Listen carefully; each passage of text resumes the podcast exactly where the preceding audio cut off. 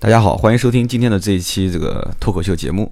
那么今后呢，这个脱口秀节目的更新时间呢，想跟大家讲一下，有可能会有改变啊。这个要看我的这个个人的坚持啊，坚持能力到底能做到哪一步啊。我希望今后呢，也不要那么晚睡，确实对身体也不太好。我想今后的这个更新时间改成早上。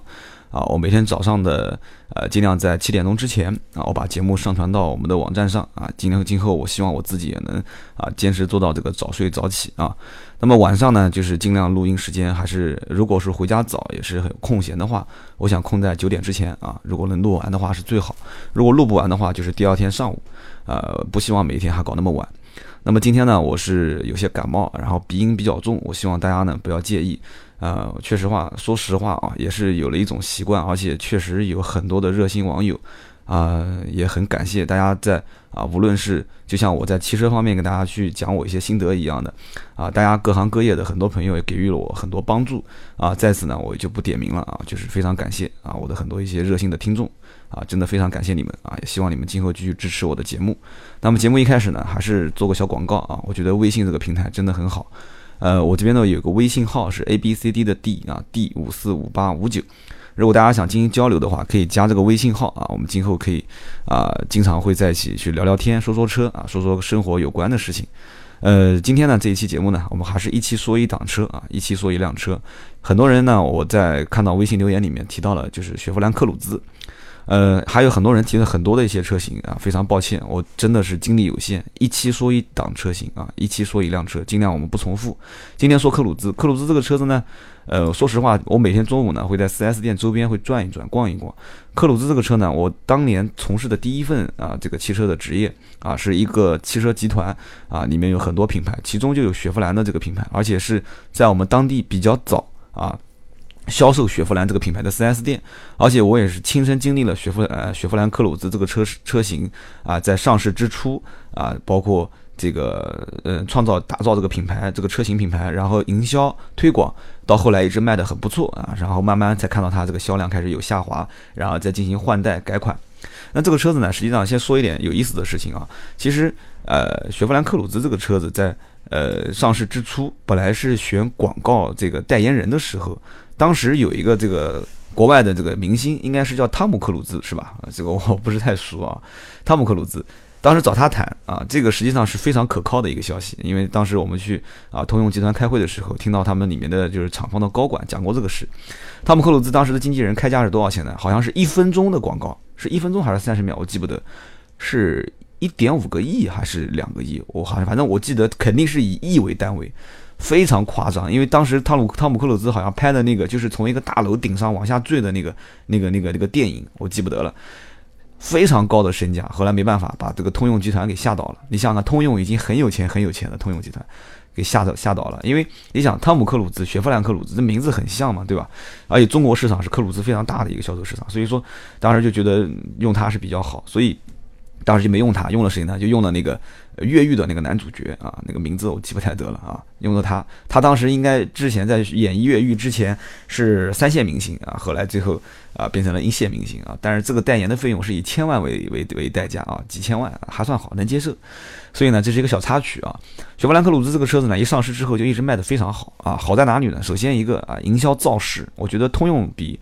啊一汽包括比广汽的这些。品牌造势的能力都要强大很多啊！他知道自己的车子应该卖给谁啊？这个车子我不卖给老年人啊。啊，我也不卖给啊，这个怎么讲呢？就是什么所谓的成功人士啊，我只抓啊，只针对这个年轻时尚的这些人。所以雪佛兰科鲁兹这个车子当时在上市之初啊，就是什么未来为我而来啊，然后变形金刚啊，大黄蜂啊，你要知道，实际上大黄蜂并不是这款车啊，所以说他就开始打造啊，那我就不叫大黄蜂，我找一个这个黄颜色的车子拉一个黑颜色的这个啊，这个叫叫叫，应该有个专业术语吧？我今天突然脑袋有点晕啊啊，我拉一个这个拉花。啊，我就开始把它变成小黄蜂。你别说啊，这个小黄蜂也迷倒了很多人啊。在我们当地这个城市，当时一阵风吹过来，我看路上很多这个小黄蜂啊，在等红灯，啊，非常可爱。但是实际上这个车子操控起来怎么样呢啊？今天这期节目呢，就跟大家说说。说说我的真实感受啊。当然，这个车子刚上市的时候，我也很喜欢，因为外形各方面啊都迎合了时尚，而且啊年轻人对这个变形金刚啊，对这个大黄蜂、小黄蜂还是有一些这个情感在里面啊。打开车门之后，发现呢，整个内饰造型各方面呢啊也突破了当年我们对于传统的这个啊所谓十来万车的这种标杆。啊，我记得当时这个车子一上市的时候，我们就注意，因为大板车拖到我们 4S 店里面的时候，我们就扒着那个车子前后在看，因为它还没有下这个大板车嘛。啊，这个板车司机就是一长条十二辆十，大概是十二辆到十六辆车，我们就盯到这个克鲁兹在看，旁边的什么景程、科帕奇我们都不看啊，就看这个克鲁兹，啊，就就当时在研究说这个车子为什么。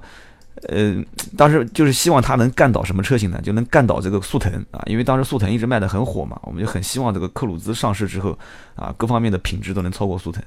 后来就很遗憾，就发现这克鲁兹的这个后悬挂啊，不是独立的悬挂 啊，虽然速腾现在也不是独立悬挂啊，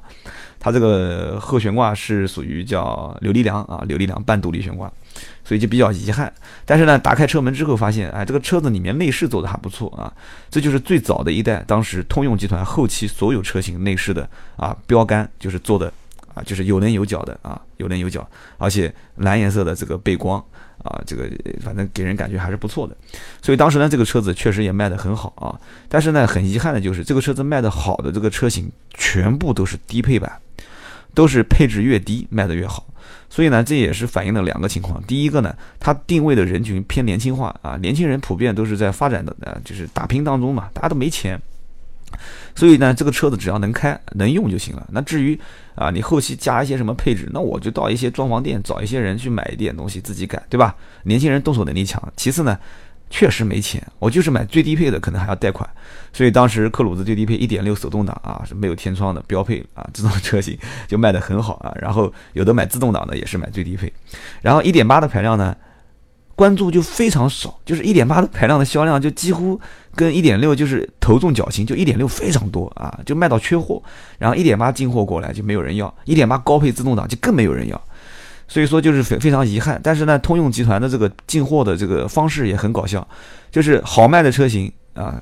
必须要搭到不好卖的车型一阵销售啊。所以你要如果 4S 店去厂家进货，你说我要十台啊1.6手动挡最低配啊，没关系，我给你啊，我给你配二十台1.8的自动挡的顶配啊，强制性的啊，或者说你说我不要，好不要没关系，我给你卖这个比较难卖的景程啊，景程车型啊，那个时候还没有卖锐宝，所以说克鲁兹这个车子呢，实际上。当时等下了板车之后啊，我也是算是在我们当地啊第一批去体验这个车型啊，上高速啊去蹂躏它。但我们不是真的去蹂躏这个试驾车啊，就是去体验它啊，包括围着这个 4S 店外面的这个道路啊开了两三圈啊，就是上了牌之后有临牌了啊，但是我我们这边还是提倡这个文明驾驶，没有临牌没有驾照是不能上路的。没有保险啊！我们当时保险齐全之后啊，先是围到这个 4S 园区跑了几圈啊，然后又围着这个绕城高速啊又跑了几圈，然后后来明显发现，因为我们当时开的是一辆自动挡，就觉得这个车怎么这么肉啊？就是1.6的自动挡，按按道理讲，这个车子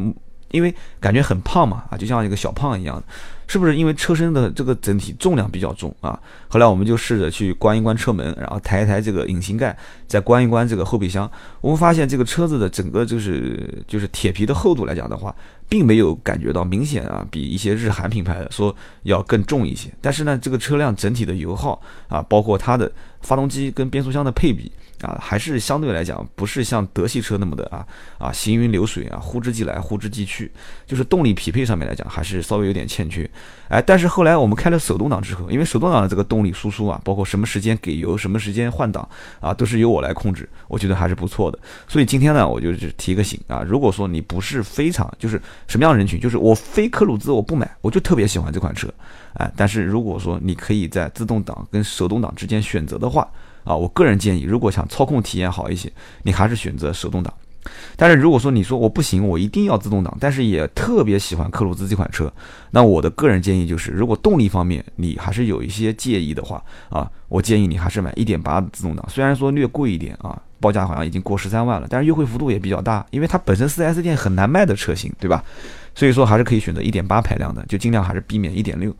但是呢，有人说那一点六的这个手动啊自动挡车型啊，除了你说的就是感觉比较肉以外，其他的还有什么问题？其实没什么问题，家用车嘛，这个车子的油耗啊不用太说，呃，指望说油耗非常的小啊，像日韩车型一些什么骐达啊、颐达、卡罗拉，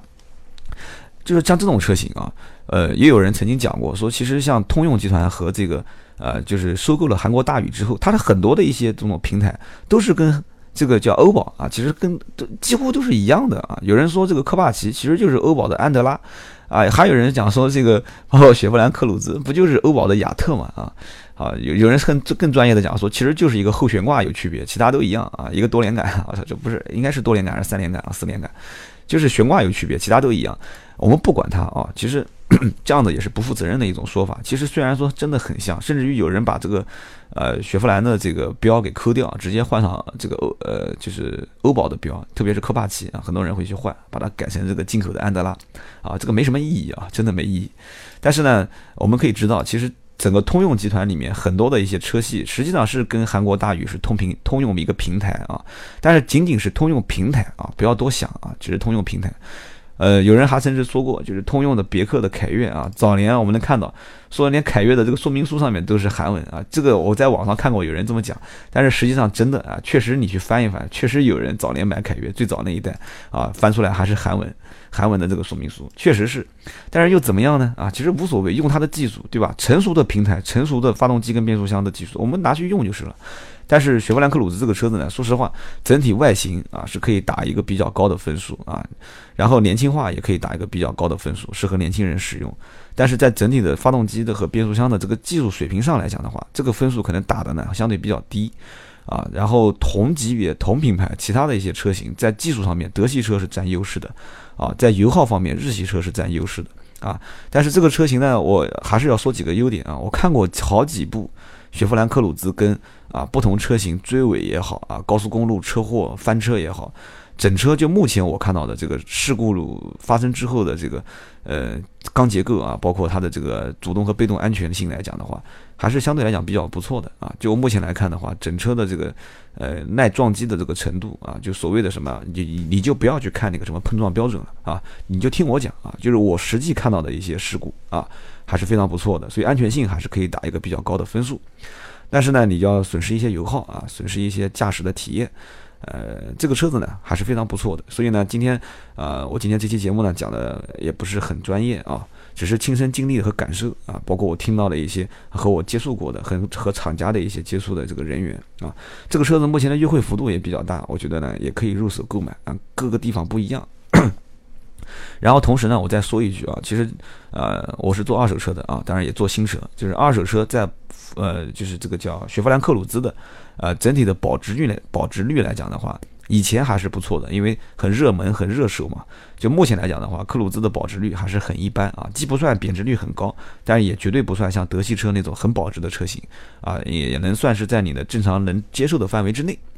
这款车子呢，将来你在使用过程当中呢，一个磨合期还是相对呃只要仔细一些啊。我们以后谈磨合期的这个怎么磨合车辆，我们可以放在就是我的考拉 FM 里面来讲，就是以后那边我们就讲跟车辆使用技巧啊，一些买车购车的一些技巧，能不能来说？我们这个节目呢，就一天说一款车啊。希望今天的这款啊雪佛兰克鲁兹的车型啊，对大家在聊天的过程中有一些帮助。如果还有什么疑问呢，可以发微信给我啊，微信号码是 A B C D 的 D D 五四五八五九。好的，感谢收听今天的这期节目啊！我也希望啊，大家祝福我一下啊，希望我这个感冒早一天好。谢谢各位，谢谢。